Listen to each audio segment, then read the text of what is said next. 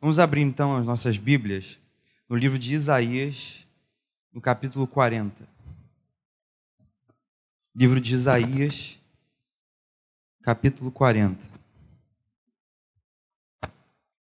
Hoje nós vamos ver o que é o verdadeiro consolo de Deus, baseado em Isaías 40, que diz assim, versículo 1: Consolem, consolem o meu povo, diz o Deus de vocês Falem ao coração de Jerusalém e anunciem que o tempo da sua escravidão já acabou, que a sua iniquidade está perdoada e que ela já recebeu em dobro das mãos do Senhor por todos os seus pecados. Uma voz clama: No deserto, preparem o caminho do Senhor.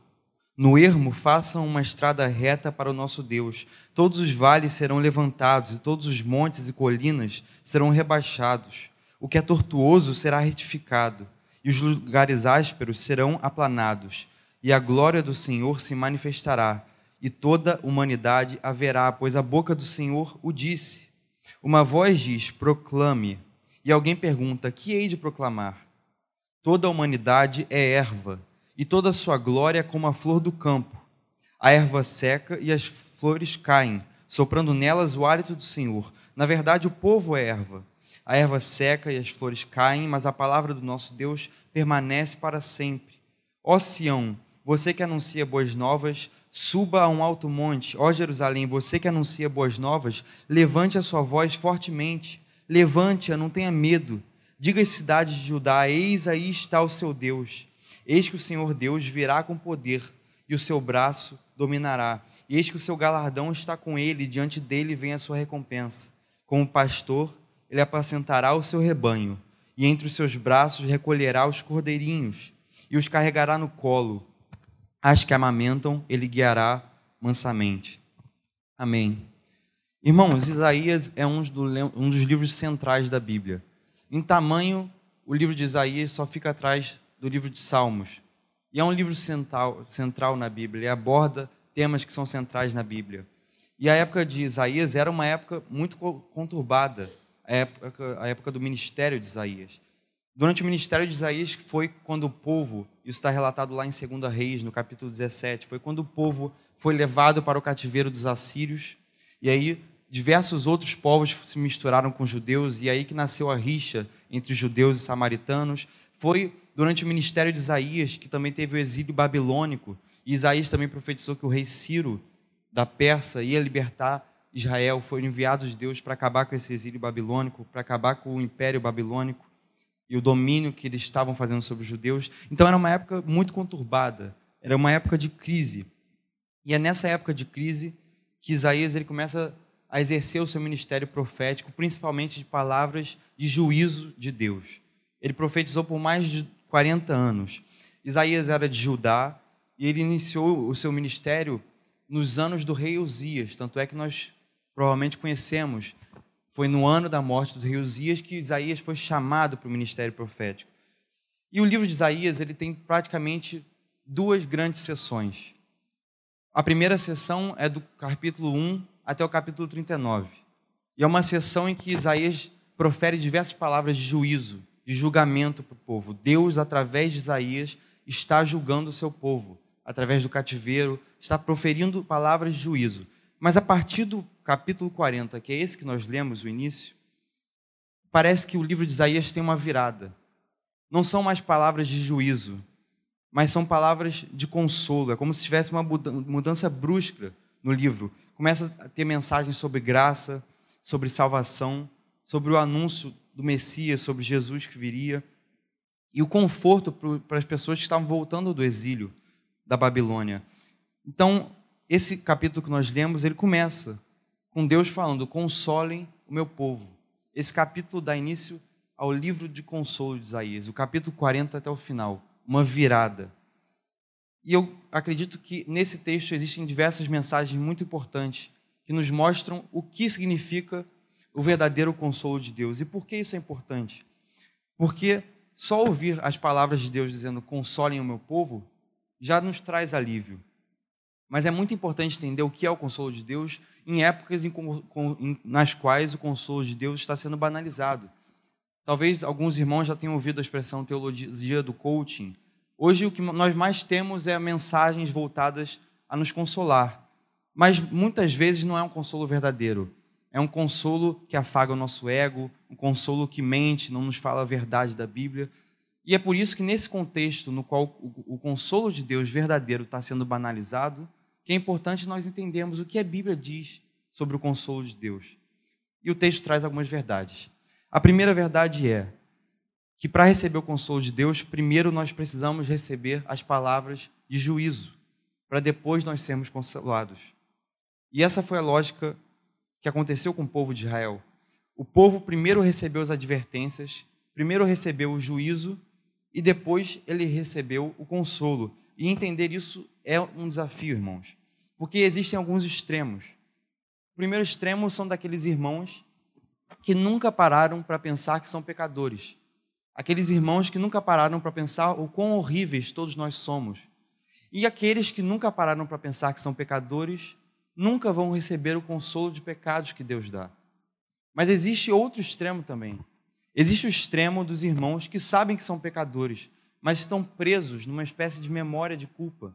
Não conseguem se livrar da culpa e não conseguem entender que Deus consola, que Deus perdoa, nos livra da culpa do pecado. E é por isso que é difícil de entender que, primeiro, o consolo de Deus é um consolo do pecado. O versículo 2, Isaías fala: a sua iniquidade já está perdoada. O primeiro consolo para o povo não era a libertação militar, era dizer: o seu pecado está perdoado. Por exemplo, Albert Einstein dizia que se ele tivesse que salvar o mundo, ele ia primeiro, e tivesse uma hora só, ele durante 59 minutos ia pensar qual é o problema. Em um minuto ele ia resolver. Assim é na vida cristã também. A gente tem que levar muito tempo entendendo qual é o nosso problema, qual é o problema da nossa, da nossa humanidade. A gente tem que levar muito tempo entendendo os nossos erros, os nossos pecados, para que, como um estalo, o consolo de Deus venha sobre nós. Não foi essa a lógica que Jesus apresentou no Sermão do Monte, lá em Mateus 5,3, quando ele diz: Bem-aventurados os pobres de espírito, porque deles é o reino dos céus? A primeira bem-aventurança é o caminho para tudo. Primeiro você tem que ser humilde, pobre de espírito, entender a sua condição de pecador. E aí todas as felicidades vêm. E aí o consolo de Deus vem. Então, primeiro a gente entende que nós somos pecadores. E depois Deus nos consola. Lá em 1 Samuel, depois que os filisteus devolvem a arca da aliança, o povo israelita estava dirigindo diversas mensagens de lamentações para Deus.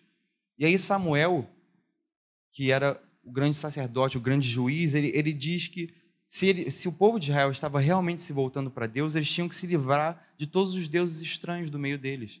Ou seja, eles tinham que se arrepender dos seus pecados. E aí, quando o povo disse, pecamos contra o Senhor, eles venceram os filisteus. Quando o povo disse, pecamos contra o Senhor, o Senhor consolou o povo. Então, a primeira verdade é que o consolo de Deus é um consolo do pecado. Deus nos consola do nosso pecado, porque Ele nos livra da culpa. E em Jesus, no sacrifício de Jesus, ele nos lava de todo o pecado. Então, o consolo de Deus, primeiro, é um consolo dos pecados. E segunda, a segunda verdade é que a experiência mais maravilhosa possível do consolo de Deus vem no deserto. No versículo 3, Isaías faz um anúncio profético sobre o ministério de João Batista. Ele diz: Uma voz clama, no deserto preparem o caminho do Senhor. Isso vai ser retomado lá nos evangelhos quando João Batista vai ser apresentado. Então Isaías estava profetizando, anunciando que no deserto o caminho do Senhor seria preparado. E que caminho era esse? A apresentação de Jesus, do Messias. Isaías diz no versículo 5: ó, a glória do Senhor vai se manifestar. E não foi isso que aconteceu, irmãos? Em João 1, o Verbo se fez carne e habitou entre nós, e nós vimos a sua glória, a glória como a do unigênito do Pai cheio de graça, de verdade. Então a glória de Deus se manifestou. Isaías estava certo, Jesus apareceu através do ministério de João Batista, que estava sendo profetizado por Isaías. Mas agora a gente tem que parar para pensar. O consolo de Deus para o povo da época de Isaías e o consolo de Deus para o povo da época de Jesus veio através de uma mensagem de um pregador itinerante, estranho, nazireu, que vivia no deserto chamado João Batista. O consolo para diferentes gerações veio através da mensagem de João Batista que dizia: Está vindo o Messias. Então, o consolo de Deus veio no deserto. As revelações mais maravilhosas do consolo de Deus vêm nos ambientes mais estranhos, nas formas mais estranhas, em situações mais complicadas. A lógica é que se o choro dura uma noite, mas a alegria vem pela manhã, quanto mais noites o choro durar, mais alegria virá pela manhã. Mas isso não é um incentivo para o sofrimento. É certeza de que não importa o tamanho do sofrimento, Deus está conosco. Não importa o tamanho do sofrimento, Deus diz: consolem o meu povo, consolai, consolai os meus servos. A Bíblia é um livro realista, ela não esconde os sofrimentos. Existe um filme clássico dos anos 80 chamado A Princesa Prometida. Existe uma frase que a princesa fala assim: a vida é dor, Vossa Alteza. Se alguém diz diferente, está vendendo alguma coisa. A boa notícia para nós é: a Bíblia não está nos vendendo nada. Ela não disse que nós não teríamos dores. Ela disse: nós vamos ter aflições. Porque a Bíblia não está vendendo nada, ela está falando a verdade. O cristianismo não é uma religião do conforto, é uma religião do aperto, das dificuldades. A Bíblia diz que muitas vezes a gente pode fazer as coisas da maneira certa e mesmo assim passar por situações difíceis. Muitos salmos, por exemplo, são orações no qual o salmista está sofrendo e no final sempre tem um grito de esperança. Mas existem dois salmos na Bíblia, 39 e 88, que terminam sem esperança. São orações que Deus quis que estivessem na Bíblia e que terminam de forma triste. O Salmo 88, por exemplo, termina o salmista dizendo: As trevas são minha única companhia. Por que Deus quis que isso estivesse na Bíblia? Na tradução hebraica, a última palavra do salmo é trevas. É para nos mostrar que muitas vezes a gente tem que orar, não importa o que a gente diga. É melhor apresentar os nossos problemas para Deus do que para os nossos irmãos ou para pessoas que nós não conhecemos. É claro que é bom nós confessarmos dificuldades uns para os outros, mas primeiro nós temos que falar tudo para o Senhor, porque Ele conhece as nossas dificuldades. A Bíblia não nos esconde, nós teremos dores. Isaías questiona a Deus: o que eu hei de proclamar?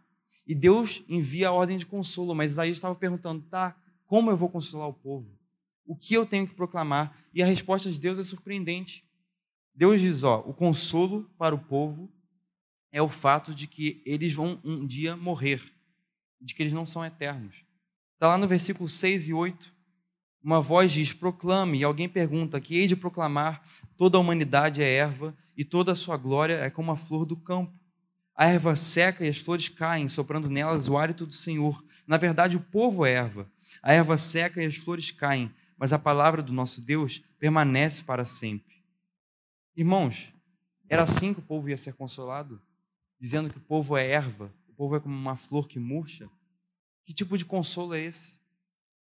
Isso é o verdadeiro consolo para todo ser humano. Que por mais que a gente tenha esforços para ser eternos, por mais que a gente tenha esforços para não nos colocar em situações complicadas, no final nós sempre somos erva que espera o tempo da sequidão. No final nós sempre somos uma flor que um dia vai murchar. E a única coisa que dura é a palavra de Deus. Mas se nós dependemos da palavra de Deus, nós permaneceremos com ela. E aí seremos eternos. Não é isso que Jesus disse em João 15, 7? Se vós estiverdes em mim e as minhas palavras estiverem em vós, pedirei tudo o que quiserdes e vos será feito. Se as palavras de Jesus permanecerem em nós, nós permaneceremos nele. E se as palavras de Jesus são eternas, nós seremos eternas com elas.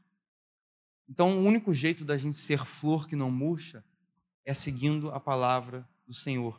Isso é consolo para nós. Não adianta, irmãos, a gente pode fazer tudo certo. Um dia vem a aflição. Um dia chega o tempo de dor. E o consolo é: a Bíblia já previa isso. Nada deu errado. A palavra de Deus permanece para sempre. O choro dura uma noite, mas a alegria vem pela manhã, porque a palavra de Deus disse isso e ela dura para sempre. Em terceiro lugar, irmãos, o consolo de Deus, ele significa necessariamente, ele não significa necessariamente uma mudança da nossa situação atual, mas a certeza de que na situação atual Deus está conosco. E o que significa isso? Às vezes o consolo de Deus, irmãos, vem com uma libertação, vem com uma porta aberta, vem com a solução de um problema familiar, com a solução de um problema financeiro, mas e quando essas coisas não acontecem? Quer dizer que nós não podemos ser consolados? Qual a explicação que a Bíblia dá para quando o problema financeiro não vai embora? Quando o problema familiar não vai embora, mas Deus consola? Qual a explicação que Deus dá? Os versículos 30 e 31 do capítulo 40 de Isaías são muito famosos. Vamos ler. E eles explicam isso. Como às vezes o consolo de Deus vem e o problema familiar, a dificuldade financeira continuam. Como isso é possível? Isaías 40, versículo 30. Os jovens se cansam e se fatigam, e os moços de exaustos caem, mas os que esperam no Senhor renovam as suas forças. Sobem com asas como águias, correm e não se cansam, caminham e não se fatigam. Irmãos, olha a linguagem que Isaías está usando. Correm e não se cansam. Caminham e não se fatigam. A gente tem que ter iluminação do Espírito Santo para olhar esse versículo. O que, que Isaías está falando? Toda pessoa que corre, uma hora se cansa. Toda pessoa que caminha, uma hora se fatiga. Mas o consolo de Deus é o quê? Correr e não se cansar. Caminhar e não se fatigar. Então é uma inversão da lógica. O consolo de Deus é correr e não se cansar. O consolo de Deus é caminhar e não se fadigar. Então o consolo de Deus é quando tudo pode nos cansar, quando todas as situações estão nos direcionando para o cansaço, nós não nos cansamos. O consolo de Deus é o que? Quando nós esperamos no Senhor, você corre sem cansar, você caminha sem se fadigar. Quando você espera no Senhor, todas as situações que deveriam te cansar não te cansam. Todas as situações que são problemas que deveriam te deixar tristes não te deixam. Todas as situações nas quais você corre e você deveria cansar, você não cansa. Então, talvez, se nós estamos correndo e cansando, é porque nós precisamos um pouco do consolo de Deus nas nossas vidas. Talvez, se nós estamos caminhando e se fatigando, é porque nós precisamos um pouco do consolo de Deus. Para que o consolo de Deus haja dessa maneira. Quando todas as situações nos direcionam para o cansaço, nós não nos cansamos. É uma inversão de toda a lógica humana. Como essa pessoa aguenta, como essa pessoa passa por tantos problemas, é o consolo de Deus. Porque o consolo de Deus, quando era para cair chuva, não cai. Quando não era para cair chuva, cai. É inversão de tudo que a gente espera. Quando aquele problema estiver te afligindo, que parece que não tem mais solução, o consolo de Deus virá. E aquele problema pode muitas vezes não ir embora, mas aquilo que te cansava não te cansará mais.